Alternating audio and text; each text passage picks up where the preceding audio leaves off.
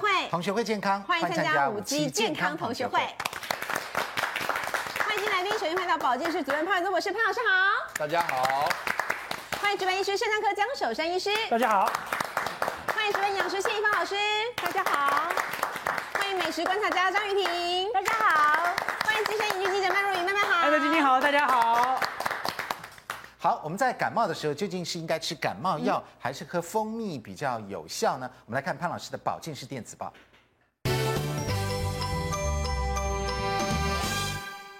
台湾最近网络啊，狂传这个柠檬水的好处啊，我们的节目也做过好几次。结果我们保健室呢，很有趣的搜索全世界的新闻，发现英国现在也在封柠檬。不过呢，它封柠檬跟我们封的不太一样啊。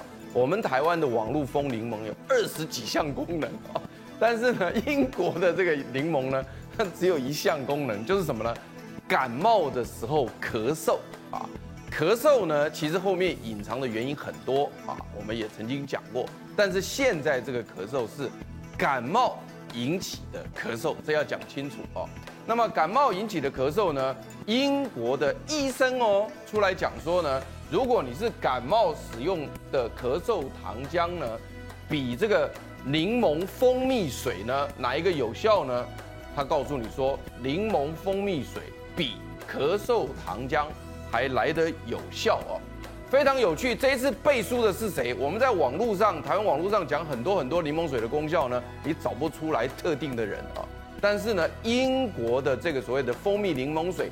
比咳嗽糖浆还来得好的呢，是由英国国家健保局，不得了，这个单位大得很，而且还有什么家庭医师医学会啊，这两个单位非常的大，他们同时宣称不约而同，同时宣称呢，当你有感冒引发咳嗽的时候呢，建议大家用传统家庭自制的柠檬蜂蜜水，要比服用我们所谓的止咳糖浆、止咳药物。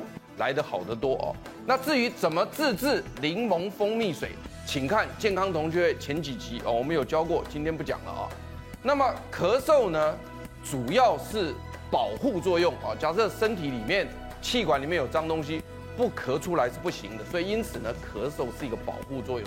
因此呢，在这样保护作用的情况之下，你随便压制咳嗽是错误的做法，除非你能够知道说呢，这样子的咳嗽。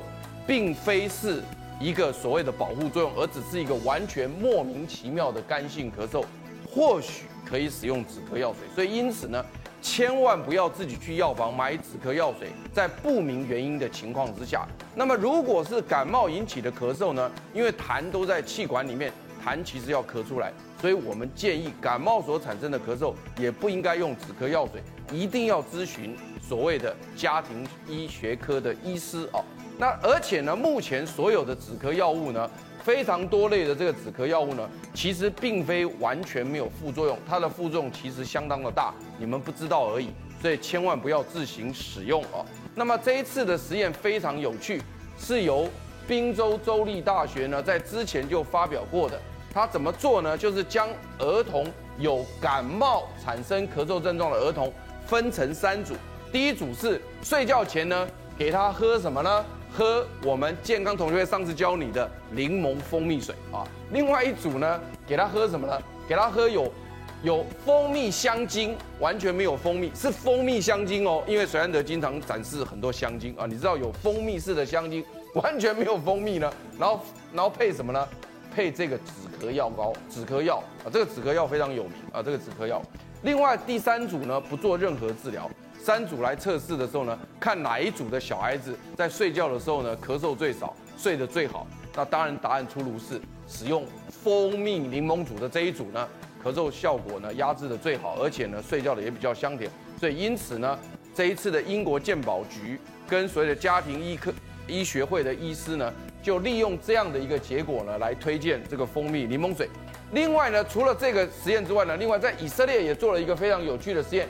刚刚是小朋友分成三组，所以不同的小朋友接受不同的治疗。当然答案是出来了。现在是同一个小朋友，你可以看到这些小朋友是有夜咳，而且是感冒造成的这个咳嗽。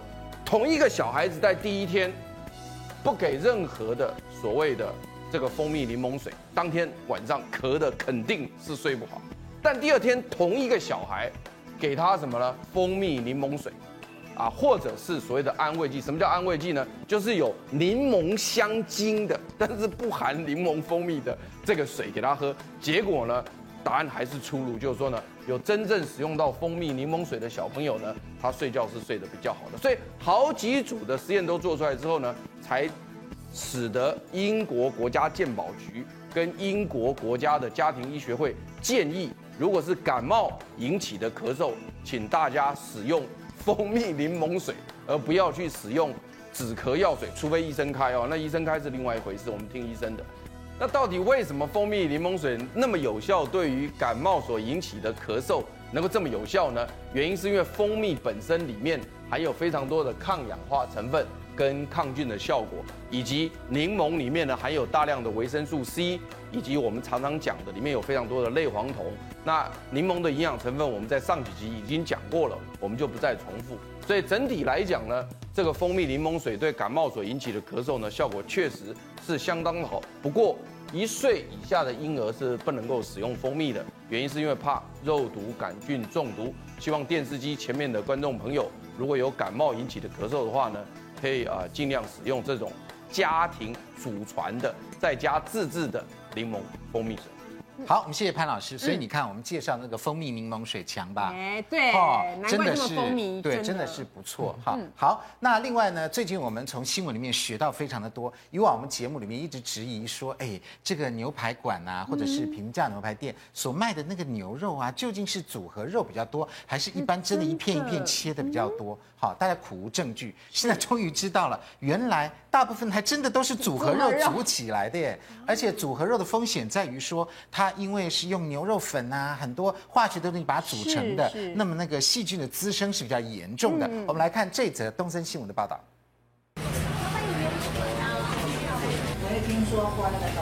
没听过，不知道，跑了五六家食品原料行，业者口径一致，没有牛油粉，顶多只有罐装牛油。要炸，要挤了对啊。虽然食品行买不到，但大陆网站上还不少。只是既然都是牛肉，为什么组合牛排里还要多加牛油粉？这一位把牛油或者这些牛肉粉加进去的话，第一，它的香气一定会够。重新拼装后的牛排到底差在哪？一分就开了啊，你看。连起来的，不用大力扳，立刻裂成三大块。煎熟后的牛排，除非像这样一撕就开，不然其实难以分辨是不是组合肉。但如果从生肉来看，有许多边边角角肉下去拼凑，它的它的纹路其实就是非常的不均匀。这两块一看出来，你就会觉得说大概是组合的面。难以想象零碎的牛肉块竟然变成一整块的牛排。请来餐饮系老师实际示范。我把这个牛肉卷起来。卷完之后，把它压紧。要增加香气的牛油或牛油粉，就是在牛肉塑形前加到里头。而组合牛肉技术在国外也做了二十多年。把碎牛肉加入粘着剂，搅拌均匀，放进袋子里冷冻十六个小时。机器切割后的肉片看起来就跟一整块的牛排没有两样，但因为经过拍打跟调味，有时候组装牛排比一般的牛肉还要鲜嫩多汁。不过就因为重新加工过，容易有细菌，所以通常建议要煮熟才吃。这样的组合牛排可以卖，但得在菜单上标明，至少让消费者知道吃的是什么肉。如果组合牛肉的这个牛油粉以及这些粘着剂哈，是。是来自正常的牛油也好，但问题是它来自越南，对不对？部分来自越南有问题的这个饲料用的牛油所牛所做成的牛油粉嘛，那当然这里面的这个这个问题就可大了，对不对？好，那这个我们请江医师来告诉我们一下哈，如果呢我们用到了这个错误的这个牛油粉或者是这些组合肉的话，它的风险到底是怎么样？好，我们先开宗。你讲一下，目前市面上卖的除了有牛油粉之外，还有卖鸡油粉、猪油粉。哈，鸡油粉、猪油粉。所以目前你看到主要这些肉类都有人在做组合的部分。真的。好，所以要先开宗明义讲这个。是只剩下鱼肉没有？呃，鱼肉没有。嗯。那另外一个问题是说，你要知道现在组合肉的技术是非常进步。真的。你们期望说那个组合肉被你一拉开的那个是坦白讲，那个就是我们期望说，哎呦，一眼就看得出来。对。或者是剥开的。这个就是技术很 low end 的，技术也太差了。哎，技术太差。以现在的技术来讲，会注意到冷塑型的问题，所以呢，用了加了磷酸盐，加了盐巴之后，会产生盐溶性蛋白，就把肉冷塑形，对，塑形，再加上这个海藻酸钠跟乳酸钙的结合，那这个就粘住了，帮肉按摩这样子，就把它弄一弄，嗯，它就粘住了。这个时候在冷的情况下，它可以维持这个形状，像一个肉排、牛排。可是这个东西啊，如果只有这个技术的话，一加热就毁了，就碎了。对对。那这个时候要干嘛？这时候要加上所谓的热塑形的技术，热塑形，给它血清蛋、血浆蛋白跟血球凝集素啊。这个好像我们在医院输血的名字，血浆蛋白、血球凝集素。这血浆蛋白其实是来自于牛或猪的血了。哦。不过问题是风险就在这里，因为坦白讲，你也知道，在不管在屠宰场收集鸡血、鸭血、牛血、猪血。它的收集环境不是那么适当，糟，对对，所以这是一种高风险的，坦白讲是食品添加物。哦，那这个东西弄上去之后，其实哦就可以把它在塑形的情况之下，即使加热、再煎、炒、炸，它都不会散开，不散开。对，哦，所以就是热塑形成功，这个是不散开。对。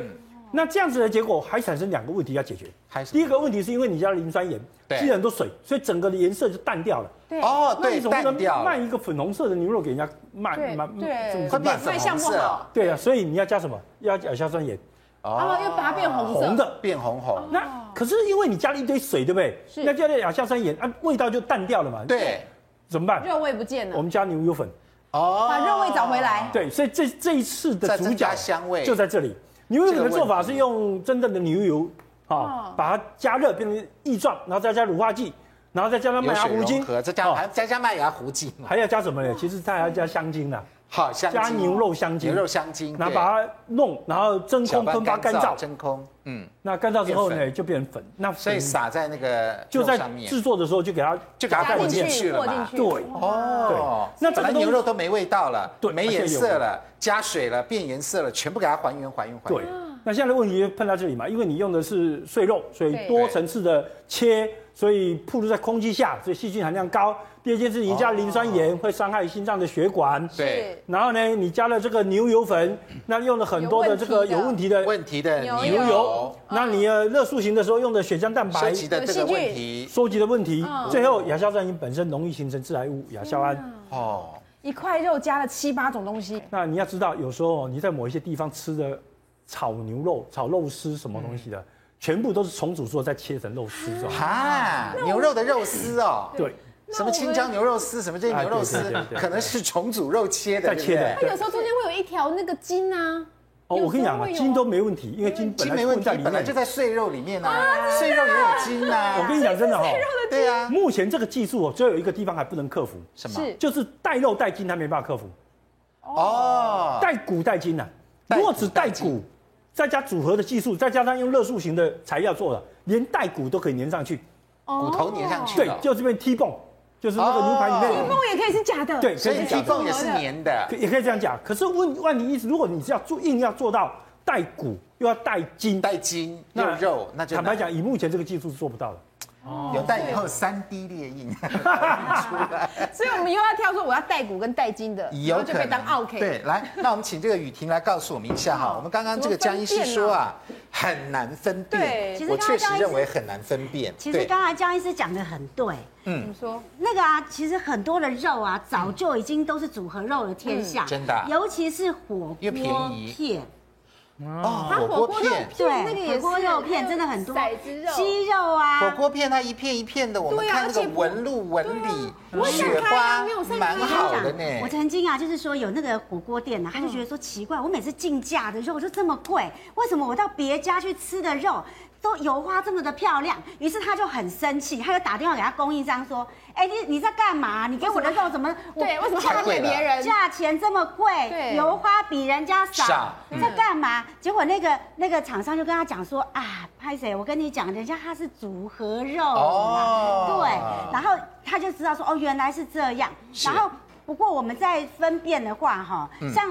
像你看，我们现在这两块，对不对？哈，这个是有一点煮嘛，对不对？嗯，呃，稍微煎了一下，对。然后这个是生的，对。那你说这两个哪一个是组合肉呢？其实我跟你讲哈，组合肉感觉两个都组合，因为好像有接缝。我跟你讲，外表上确实现在的技术真的非常好，很难看。你知道像这个油花，我看过影片，都可以注进去，对，让它纹路顺着这个纹路跑出油花来。对，可是有一件事情是可以确定，怎么样？就是说哈，因为组合肉啊，它的肉味啊，通常因为已经加了那么多添加物，所以味道会比较奇怪，比较淡，对不对？比较淡。它就它就会加调味料，所以如果你的牛排，比如说我们在路边摊啊、小吃店吃到的牛排，通常它都是有调味过的。那这一种的话，你都会吃起来觉得说哇，好入味，而且。很多只，而且啊哈，那个牛肉几乎可能是组合的，不用什么搅，你知道吗？就是咬下去就很脆的感觉。这种大部分就是有问题，因为好的牛排肉，嗯其实它是不会腌的。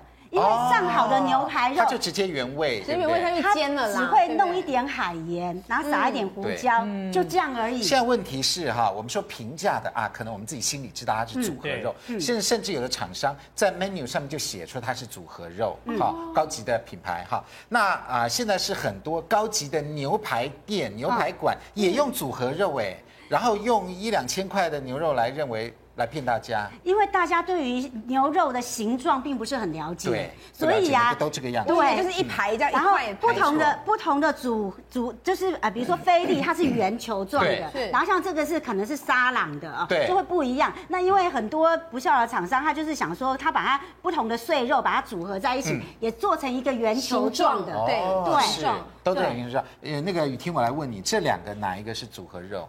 我们可以用肉眼看吗？还是要去炸？我我觉得啊，真的很难分辨的。不过不过，我觉得我觉得应应该是这一个比较像。这个反而比较像。对对对，因为我跟你讲哈，你看它这个纹理里面，它都有一点筋。一点筋，对，然后这有可能是所有的肉啊碎肉，然后加粘着剂弄一弄，然后卷起来，然后放在冰箱冰十二小时之后拿出来切的。嗯、是，如果这一块是组合肉的话，你看其实组的蛮棒的。对，因为他没有最开的感觉，发现不出来它到底有什么问题。所以我就说吃上面可能可以分辨。不过啊，我觉得火锅这盘是鸡肉，对，鸡肉也有组合肉。哦，鸡肉是所有组合肉之冠啊，不是牛肉吗？不是牛肉啊，没有。我跟你讲，因为为什么呢？因为鸡肉你知道嘛，就是鸡胸肉，对不对？还有鸡腿肉都有骨，对不对？那那些怎么？你看，如果你去吃火锅，是不是一整盘都是圆的、圆的、圆的，然后薄片，对不对？薄片，然后没有任何的骨头啊！对啊，这就是组合肉啊！这么小的鸡能切出那么多片也不容易。对啊，所以而且我跟你讲，这种组合肉啊，通常都是原片，而且啊，它都有调味过，然后它都入口即化，它吃起来很爽脆。然后可是它有个破绽，什么破绽？我们现在就来看，它它它只要它它有一个破绽，它只要一煮下去，你就会发现碎开吗？它就很容易破掉。可是全部破掉，我以为已经破成三四片了，它就已经破掉。我们去算那个鸡肉片，真的就是这样。可是我以为本来就是这样，没有，没有哦，不是本来就这样哦。然后你吃起来，你就会发现它异常的脆，真的。所以我们把它以为是正常。你如果拿如果是鸡肉去把它切片切片的话，你去穿烫再拿起来，那个肉不会碎掉啊。没有啊，有一骨头是骨头，肉还是肉啊。我跟你讲，你去比较高级的火锅店，其实它给你的是鸡柳或鸡腿去骨的，是整片。所以我们这个肯定是组合鸡肉，再煮一煮，已经碎成好多碎片了。来，一一片，二两片，三。麦麦，你平常有吃火锅吗？吃啊，我最近是不是都是这样？我从北京回来才刚吃涮羊肉，哎，真的？那你讲羊肉，它一涮一散开了也是组合肉吗？对，那我们那家还是个高档的涮羊肉啊，真的，都组合的。好，也就是说我们本来肉的质地没有那么脆弱，对，那鸡肉应该每个每个都粘的差不多，啊，它这样一下就碎开了的话，就这个问题是在就要注意了。那鸡肉肉有问题吗？可是因为鸡肉比较便宜啦，对，所以它通常只做到冷塑型。嗯，哦，没有做到热塑型，那热塑型就不管它，做热塑型只要冷塑型，只要它在盘子里面是好看的，一片一片好看就好了。你看有的有的这样子啦，它捞起来它就已经分开了嘛，它就已经分开了，它硬把它硬把它好像粘在一起，其实没有粘在一起，所以它没做冷塑型。没有，它冷塑形做不好，可是热塑形是完全没做了。对，热塑形没做了。那那我有问题，如果我们真的不得已，就是说买到几乎都塑形过的了，那我们怎么办？如果真的几乎都塑形过，第一个问题哦，我们通常会煎牛排以及烫热水，对不对？它是不是细菌也杀死了？对，问题就在这里哈。如果你喝的吃的牛排是组合肉，你只能点全熟。嗯哦，因为它含菌量很高了，全熟，你已经没有资格去做什么点七分九分那种什么。很柴耶。不不会不会不会，保证不会。它加了嫩筋，加了酵盐酸盐，加了很多的水进去，很 juicy，好不好？很 juicy 啦，不会很柴。你要觉得组合肉反而全熟比较好吃。就假设要柴，你要柴还是要细菌？那你就看你了。晶晶可能都吃那种太高级牛排，他都不知道煮了肉全熟也是不柴。那以后其实很好吃的。你去吃牛排有两个方法，第一个就是说，呃，对不起，我先不要加。人家问你什么酱，我什么酱都不要加，我要先尝尝看你的味道怎么样。第二个人家问你几分熟，我说你告诉我你是组合肉，我就要全熟。那这样可以点牛排可以啊，当然可以对方这样。现在呃，现在政府已经要要求说，那个商家的那个牛排馆的 menu 要写是组合肉还是没有没有没有，这点我要我要我要抗议。为什么？这个事情啊？政府的规定，两千零四年就规定的。啊，真的？对，十年前呢？对，规定说所有的组合肉销售的时候，那个组合肉三个字要写的跟 menu 里面的，譬如写丁骨牛排，对，一样大，沙朗牛排要一样大的字。我我跟你讲，小弟到目前还没看过，没有看过，从来没看过，没有没有看过，对，不，不是你没注意到，他根本没写，根本没写，是，然后呢没写，政府也闭着眼睛也不执行，不管，所以。所以我们的建议还是，如果是你确定那个是组合肉，比如说那肉本来就太便宜了，对不对？那个牛排太便宜了，还附面还附蛋，对呀，而且有调味过，还九十九块。那种的话，对，那这样的话呢，还有沙拉吧，请他弄全熟一点哈，对救自己的健康了哈。那除了这个组合肉以外呢，大家知道我们常常吃这个萝卜糕，是对不对？那你知道萝卜糕？请看，也有地雷哦。来，这个是萝卜糕。怎么这个也是萝卜糕？是因为做法不同而已吗？这南部的，这北部的，并不是。这个萝卜糕呢，有加漂白剂。对，萝卜糕为什么要加漂白剂呢？又是一个地雷食物吗？广告回来就告诉你。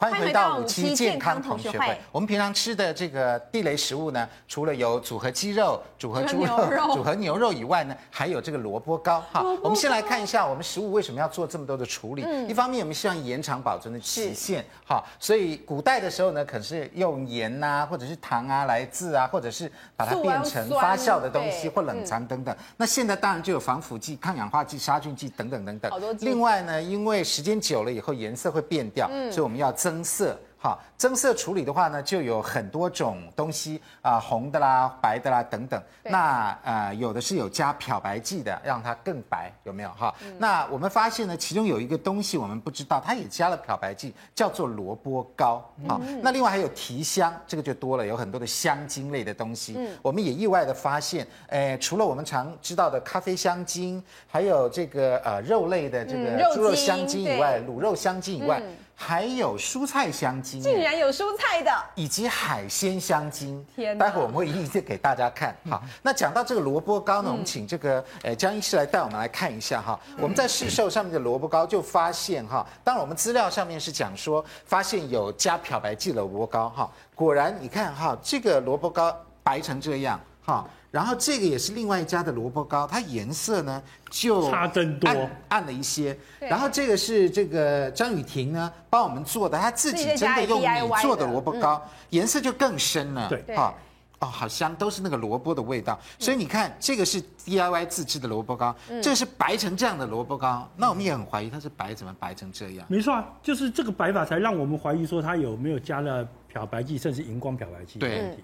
啊，荧光漂白剂哦，对，因为荧光漂白剂加上去之后，这个白就会更白，嗯，白的更漂亮。光加了荧光漂白剂，对，因为光荧光漂白剂对身体有害吗？一般来讲哦，荧光漂白剂几乎都是不准食品添加的，因为很多荧光漂白剂本身。有皮肤迁移性，就是从皮肤钻进去。嗯，那嘴巴刺激更不要讲了，它本身是一个致癌物。哦，啊是致癌物哦。嗯，那怎么看？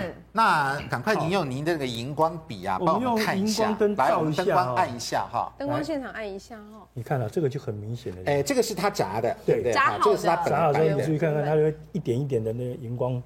有一点一点的荧光反应，观众朋友看到它紫色的哈，其实并不意外，因为照照大家都紫色。对，紫色如果有产生小亮点，那就是它的荧光反应。有一点点小亮点、小绿点，有没有？对，哎，有的小绿点的那个。哎，我们拿钞票来比较一下，来，江医师，你的钞票。这个也是验钞的一种验钞的方法嘛，对不对？来，我们来，如果是验钞票的话，观众朋友看哈，哎，有没有看到荧光反应？对不对哈？一根一根一根在我们的钞票上面，有点绿绿的嘛，绿绿的那种哦，有对哈，一条一条一条很清楚。同样的，我们在这里也微微的照得到，看到一点点，一点点一点点一颗一颗的绿绿的哦。然后这个是我们市售的再来米粉，照理说就是就是原料嘛，原料是。哎，它这个蓝的绿的也。其实啊，安德，你自己想想看一个问题啊，如果你把这个米哦碾一碾，你真的会变成这个样子吗？那颜色两个就不对了，不会那么白啦。对啦，怎么可能？两个颜色就不对了。对，这个是再来米，这是再来米粉。对啊，的粉，对不对？对啊。那它勉强，它应该是黄黄的，怎么白成这样子？对，没错。所以它也是有鬼的。所以换句话说，我们这个萝卜糕还真的不应该白成这样。好，而且还里头绿绿。我觉得这白的已经很像我们肥皂了。对啊，真的白的像肥皂这么白了。我我常常跟观众朋友讲说，我这是何苦来哉呢？对，我们为什么需要吃那么白或那么红的东西呢？对，这是莫名其妙，你知道吗？我们不但在这个地方漂白这个再来米粉，从这里就漂白了。对，我们甚至连面粉也全部把它漂白。对，而且面粉漂白过程中去掉了面粉里面重要的维营养素，叫叶黄素啊，就搞了很多年纪大的人老年黄斑部退化，像我爸爸就那个眼睛就为这个事瞎掉，真的。所以你真的是很恨这种很奇怪莫名其妙的行为。面粉不白会死吗？嗯，对，对不对？面粉不白比较营养啊，都没营养了。对啊，是。你你真的馒头一定要那么白吗？有有什么意义啊？想不懂。像很多这个再来的这个磨成的这个粉，我们是不是做成了米粉？对，那也是有问题。也是有问题。为什么呢？因为其实现在很多的米粉其实都是合成的玉米淀粉啊，是。对，根本都不是米。前阵子有爆发过对对对，都不是米去做。有的验出来百分之百都没有米。那因为用。那个再来米粉去做的话，成本很高。一包好的那个再来米粉去做的米粉的话，一包大概要一百块钱。可是只要用玉米淀粉去做的那个米粉的话，大概二十五块钱，所以是四倍。哇，四倍的价格。对。所以像你，你帮我们节目做的小小这四个成本应该不成本很高吧？我跟你讲，我刚才啊哈，我我我没有讲，你看啊，我是不是不白，对不对？对。可是你知道我萝卜用多少吗？我萝我萝卜是三，然后米是一，所以所以我的米只有三百，我的萝卜是九百，可是为什么还不会白？还不白？对，然后因为它氧化啦。对，然后萝卜本来是白的呢。然后我的成本大概做这样一条一百五十块钱，哦，可是为什么外面可以一个大概卖五十块钱？对，就差了，就差了，真的。然后所以你的你的就会贵，然后还有就是说外面的现在市售的几乎。大部分都是用再来米粉去调的，对，用粉调的，对。对粉调，因为这样子很方便，对。可是像我的话，我就然后塑形一下就好。对，那因为我的话就是用再来米下去浸泡两个小时，然后再用那个食物处理机把它打成米浆，嗯，然后把萝卜切丝之后炒炒过，然后之后再把两个兑在一起，然后再加香菇，加一些肉末，然后拌一拌之后再去蒸，蒸。就只有这样而已，完全没有加任何东西。就是没有酱油，我吃。没有酱油，好想吃哦！不是，好想吃，是这样，而且还加法国海。可是我觉得，如果我们连萝卜糕都要 DIY 的话，那实在是人生活得很痛苦哎。对，以后你知道怎么样吗？我们连衣服都要自己织。有可能我们都要变成裸主了。对呀，真的。按照我要裸主的时候，我觉得很奇怪，就是说，完全家庭主妇做了，完全都不用加一些添加物。就也可以做出来，为什么这些厂商要加这么多添加物？因为这样才好卖呀，因为这样才好卖。没有，我觉得是降低成本，它又快，因为机器把它做出来很快。你看这个，我都很怀疑它到底有没有。而且厂商有没有萝卜？厂商哪有你那个时间呐？人家大量生产，还有你那个时间慢慢在那大量生产，怎么可能？没有，而且我觉得最主要是。降低成本，嗯，然后它现在这个萝卜糕的这个味道，我也很怀疑 是什么味道，是它本来就有这些味道，还是添加的香精，对不对？好，那至于他们自己怎么说呢？来，我们发现了一些很有趣的事实，我们来看一下哈，也就是说他们在这个标示方面嗯，来。呃，我们首先来看这个，这有三个标示哈。这边成分是说它是再来米、猪肉、诶萝卜、虾仁等等等等加了蛮多的。嗯。然后它有说它有加防腐剂，叫做己二烯酸。嗯。然后保存方式是呃冷藏，对不对？好，大家都记得哦。这个他自己有说他有加防腐剂。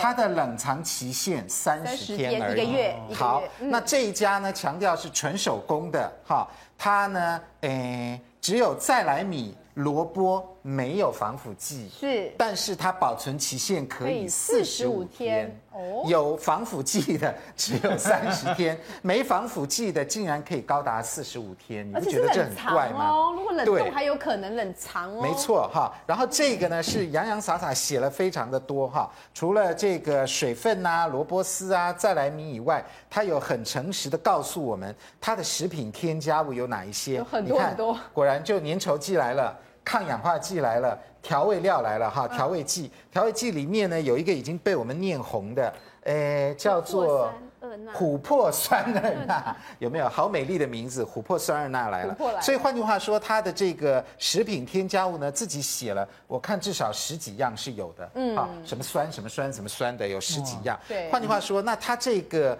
诶保存期限会是多少呢？五十天。它保存期限是写的是五十天。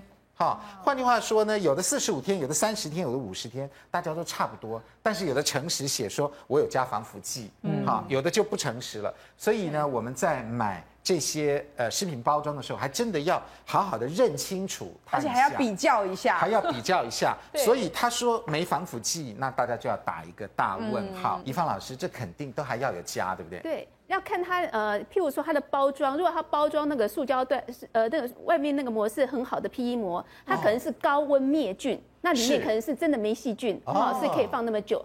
但是如果不是的话呢，那可能里面有添加叫做不是防腐剂的东西，譬如说前阵子我们很流行叫顺丁烯二酸，对不对？对。哎，里面就可能有，那可能有些东西是化质淀粉，但是它本身呢不是叫防腐剂，是叫。也就是说，现在很多食品，他说我没有绝不添加防腐剂，但是用别的东西，对，加了别的。它没有添加叫做己二烯酸跟三梨醇，那其三梨酸其他都有添加，哎，那个那个不叫防腐剂，哦，是那个。那是防腐功能的东西。嗯嗯嗯，来潘老师补充一下。对它，它有些东西哈，因为它为了要让它那个水降低，所以它有时候会加一些所谓的吸水剂。嗯，那这些吸水剂其实事实上进去之后呢，它一定程度上也是防腐的。嗯，比如说我们现在常见的吸水剂，比如说像二氧化矽，嗯嗯，它会把水吸到二氧化矽的分子里面去，所以它使得它外头的这个萝卜变成没有水。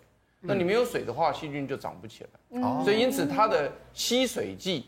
原来是想要让它的水不要那么多，嗯，但是它相对应的也变成是有防腐的功能，对，好，那你比如说像漂白剂也是一样，你你如果说像刚刚你的那个萝卜糕那么样的白的话呢，它加了漂白剂，嗯，但是你加了漂白剂以后呢，相对应对于细菌来讲，它的生存条件也降低，嗯嗯，所以因此漂白剂也可以造成保存期限的增加，哦，所以因此这就是我我要强调就是说呢，当你讲说你没有防腐剂的时候。但是它其他的东西，比如说它的这个吸水剂或者它的漂白剂，它都可以间接的来杀菌。哦，了解。嗯，那除了这个防腐的功能以外呢，我们知道还要提香，对不对？我们意外的在网络上面啊，发现。很多的香精来贩卖哦，而且这广告词呢，就让我们想入非非。比如说有海鲜风味的香精，可以让你怎么样呢？有浓郁的墨鱼香味，飘香持久哦。哈，另外另外一个海鲜风味的香精，能够让你有自然的海鲜香味，香气饱和，留香持久哦。另外还有一种海鲜风味的香你，换句话说，我们还可以选哦。你要三个海鲜风味的，还都不太一样。而且这个是强烈的。墨鱼香味跟口感，这三个都用在花枝丸上，哦、所以换句话说，我们是关东煮火锅料里面的花枝丸，是哎呦，真的是浓郁的香味。对，而且这些香精竟然网络上就可以买，每个人都能买，网上面就可以买得到。要什么有什么，来虾子口味的、虾子风味的有两个，龙虾的也有，有螃蟹的也有，墨鱼的也有，你要柴鱼味道的也有，这个柴鱼粉。加在汤里面是很好用的。那这些香精究竟怎么办呢？有没有问题呢？对我们健康有没有危害呢？广告回来就告诉你。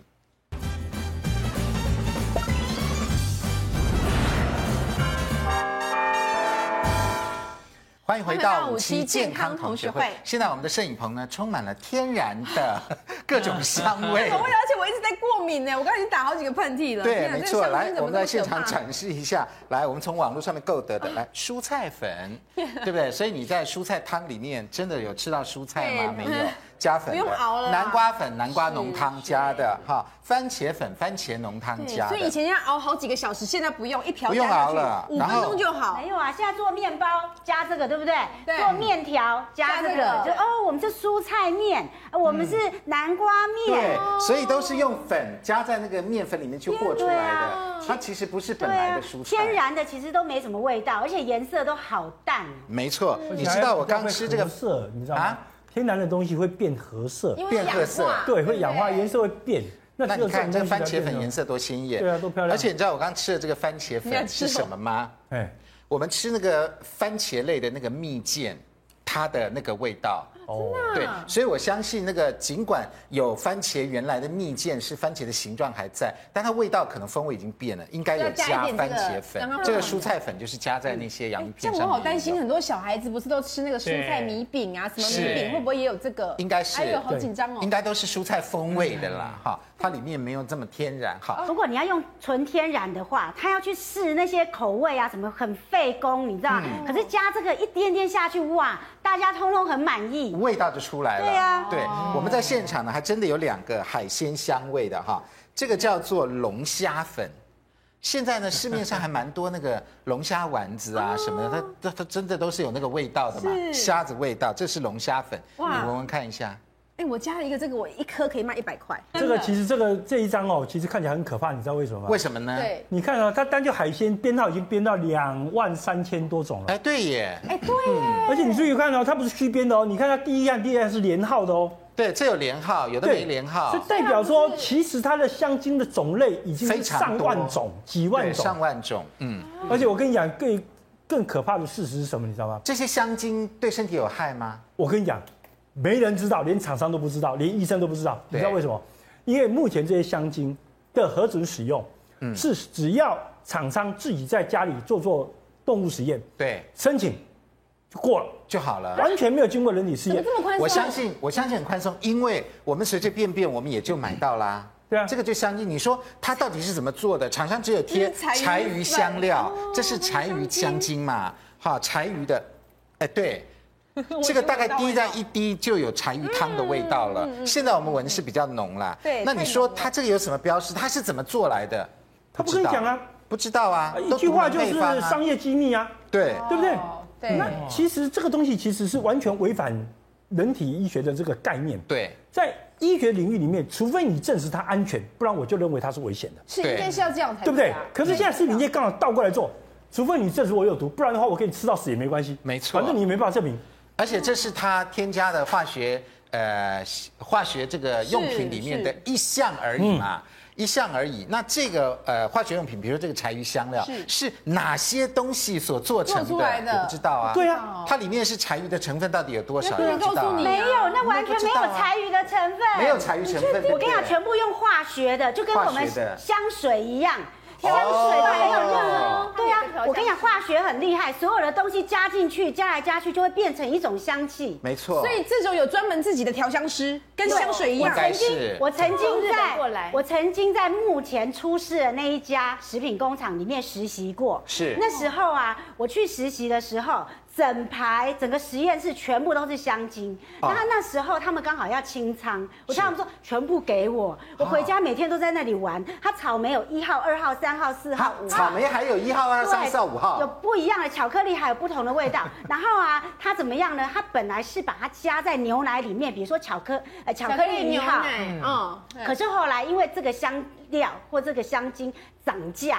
那他为了要降低成本，可是他的这个巧克力牛奶的风味就已经大家熟悉了，是怎么办呢？他就从国外请一个调香师来台湾，哦、然后那个调香师他的味觉是很敏锐的，是，他就一直调，一直调，调，调，调，然后做过不同的试验给大家。在那一天，就是我们在那个食品化工的那个实验室里面，所有两三二三十个人就去试。那个 A 杯、B 杯、C 杯、D 杯这样子，然后找出一个最跟这个最像的，然后就把它换过去，然后成本就变很低。哦，这样子啊，所以你，你做过这种事？我在那个。我就在那个 实习，他在卧底，他去了解真相，了解，你要告诉我们。他们很厉害是怎样？你知道吗？比如说现在日本什么东西卖的很好，他就买回来，然后调出这个味道，用什么香料，然后就把它弄出来，每天都在做这个实验。哇塞，了解。所以现在其实食品工业哈是蛮进步的啦。然后食品工业跟化学工业基本上是结合了，哎，相辅相成，结合了。有的有标示，有的没标示。来，这个叫做香。辣水晶包，好，基本上是做成像水饺那样的水晶包嘛，哈，哎，它这边有加肉精，它有告诉我们，就是香料跟呜呜呜呜一大堆东西，哈，就是我们常常看到的鸟嘌呤、鸟嘌呤核酸单磷酸盐，对不对？哈，又有磷，对不对？哈，基本上都有这些东西。还有辣椒精，哎，对，有辣椒精啊，这边有加辣椒精。辣椒都有香精。来，这个是明太子的鱼香肠哦。你认为它有明太子吗？认为它有肉在里面吗？有的，它有鱼浆、旗鱼肉等等等等等等。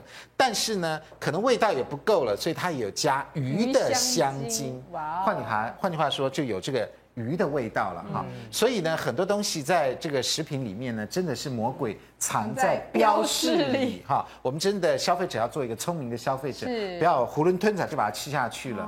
除了萝卜糕是地雷食物以外，我们这边再介绍一个地雷食物，让大家了解一下。哎呦，结果是面线呢，传统美食。面线呢？对，面线的问题在哪里呢？它不咸。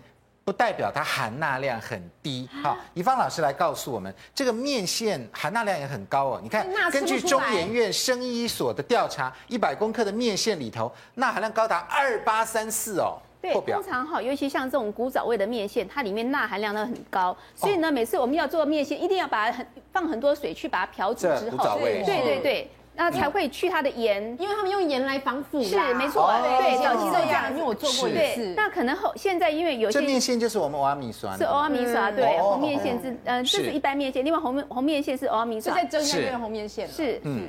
那最主要哈，这除了这以外，因为为了让它 Q 弹好吃，里面还是会添加一些东西。哦。那当然是加比较多盐的话，有个好处可以防腐了，可以放比较久。可是呃，如果有高血压的家里有高血压的患者的话，这面一定要多煮几次，然后煮完之后用水去冲之后呢，去它的盐味才可以。了解，嗯。那除了面线以外呢，我们看油面、手工拉面，凡是面类的话呢，我们也要注意它的钠含量。对，其实哈，油面哈，它其实钠含量哈，每一百公克的话，那个大概。八的八百九十四，其实因为油面已经煮好了哈，所以一般我们一人一天大概可以吃多少？两千四，两千四。那最主要油面的话，我们一餐的话可能要吃到两百公克才会够饱。哦，对，已经是一半的量，一半的量。好，已经一半量。这个像面线这已经超标了。那油面我们跟什么做好朋友？好，我们晚上吃了凉面。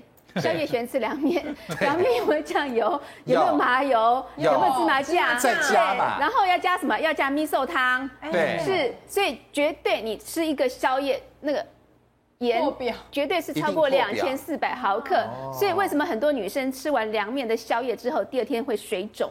会造成我们三高啊等等的问题都来了。好，那手工的拉面呢？它钠含量稍少一点。对，它可是加盐的话，会让它的 Q 呃怎么讲？面粉的延展性会比较好。嗯，正常是这样子。可是现在很多拉面为什么延展性那么好？那就里面就有鬼在里面。哦，又是一个鬼了。好，那讲到钠含量呢，来怡芳老师来带我们看一下。你有带来两包泡面，对不对？泡面有时候很方便啊。你说面线，你说我们下还蛮麻烦的。来，像这个泡面，有这个是韩国的泡菜。拉面，它的钠含量两千四百毫克。对，没错，因为最近这小包哦，是因为现在食安问题，很多人对台湾泡面很紧张，对不对？想吃韩国泡面比较安全。都转吃外国泡面。对，韩国泡面更可怕。你看，就这一包，你一天的钠就已经破表了，两千四。是，对。那另外呢？来这一包，这包是什么泡面？看不出来。这个应该是日本泡面。哦，日本的泡面也好不了哪里去。哦，是蔬菜泡面。来，这里的这个钠含量。一九八八，对，因为我稍微看过，现在呃韩国泡面跟日本泡面其实钠都非常恐怖的，怎么都是一两千呐？是是是，而且口味很重，所以好吃也就在这里，味道浓。对，而且里面你看添加物非常非常的多，对，尤其韩国的呃另外一个东西，我觉得也很恐怖，韩国的一个叫做海苔片。大家非常喜欢吃，对不对？是又脆又香，对不对？还有个泰国的海苔片，哎，那也是一个很恐怖、很恐怖的东西。没错，嗯，好。所以换句话说，哎，你看它的这个加的东西，抗氧化剂、调味料，还有这个酵母萃取物、调味料、柠檬酸等等，哎，这泡面一样也没少，就是我们刚刚念的那些那些东西哈。那我们平常在煮面的时候，它已经是比较接近食物的原型了，对不对？那呃，事实上市售的面非常非常的多。雨婷来教我们，是不是有什么样的方法，让我们知道这个面的好或坏呢？在煮的时候有没有办法辨别？我跟你讲啊，现在的人啊，常常啊很。喜欢吃面，可是我们现在去超市买一些面，上面通通会写上。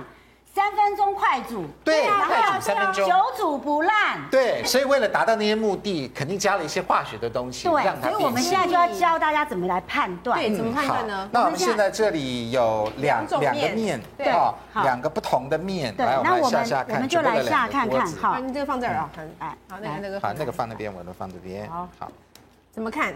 就这边有筷子，来来来，我们没有练过铁砂掌，还是？我们就来看它浮起来的程度哦，浮起来的程度。对，那浮起来快是好还是不好？啊，浮起来越快是越不好，表示越不好。对。表示它太快了，安德哥那个没有哎，我的这个一个都没浮啊，这个快浮起来了，你就会发现说很快浮起来的，其实它就是里面有很多的一些添加物，所以快煮反而不好，所以这是一个判别的方法。对，然后还有看那个颜色，就是煮的那个里面的那个面汤的颜色，对，是要糊一点好还是不糊好？当然是糊一点啦，以前那个老杯杯在煮，你看那整个整个面面都是变成不透明的，对，对，我们看到我这一锅呢，基本上面都还没有起来，还沉在下面。你这边呢，虽然面也还没熟，但它都已经浮起来了，对，它浮出水面，所以基本上这个加的。化学的东西可能比较多一点，对，嗯，这个比较少，而且铁定这个是比较 Q 的，比较有口感的，然后这个可能这个比较有口感，然后这个煮一煮可能会烂烂糊糊的，哦，但这个可能比较传统，对，可能单纯一些，对，那这也就是为什么现在的人喜欢快速，然后喜欢方便，那喜欢这种很 Q 的，结果造成很多人肠胃道都有问题，哦，对，因为它很难消化，所以我们要求快，搞不好我们吃下去很多的化学的东西，对，嗯，好，所以这个是煮面，哈，那怡芳老师，我们这边有三碗面。哈，这个已经是煮好的。那你要告诉我们什么诀窍呢？煮好怎么分辨呢？煮好的，好，你看哈，这些面条，因为哈，我们煮好大概放了两个小时之后呢，是照道理说，我们过去的面条放两个小时会糊的。你像这个是放两个小时，有没有糊？哦，粘在一起，对不对？结块，结块。可是你看看。这个有没有结块？没有，这么细的面竟然没有结块。对，哎，很诡异，对不对？对，诡异。照道理细的面应该会结块，当然粗的比较不会结块，这是正常的。对。可是它有变大，可是它呢？所以这个这个是它没有变大，对，维持原本的。是细细的。那通常它加了什么东西，让它又不结块啊，又 Q 弹？对，加那个偏磷酸盐。那可能我们记不记得呃去年的化制淀粉的事件，顺丁烯二酸。是。那顺丁烯二酸有个特色，就是面煮起来是很透明的。嗯。哦。有点 Q 弹的，是这个。所以这个还是加了。是是。化制。其实我发觉现在很多面条为什么吃起来很 Q，可是没有面粉香，就是这样的来的。没错，没有面粉香，但是 Q，对，Q 到不行。希望我们这个节目。播出之后呢，很多字面面家以后做面条，再煮下去会糊掉，那个才是好面。单纯一些，对，我们现在都要这个返璞归真了。哈好，那该不会以后自己面条要自己擀面？有，现在有做吗？现在现在的制面机卖的很好。对对对，好累哦，从现在开始可能都要一切自己 DIY 了。衣服还不用 DIY。我就跟你说，我们下一集应该是教大家怎么织衣服了？好，我们进广告，广告回来就继续来讨论。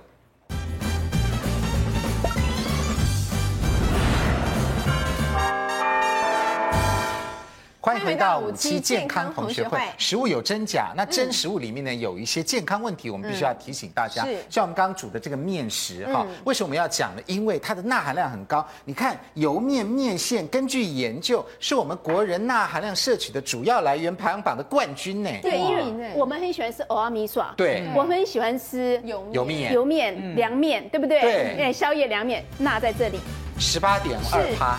香肠爱不爱吃？爱吃，爱吃。火腿、炸鸡、盐酥鸡，对，盐酥输给面是。也有钠，对，因为我们的盐酥鸡好吃，所以盐酥鸡更咸。好，那至于包子跟饺子要好吃的话呢，里面除了盐之外呢，一定要添加很多食品添加剂，对，已经不是很传统的味道，所以呢，这些添加剂里面有钠。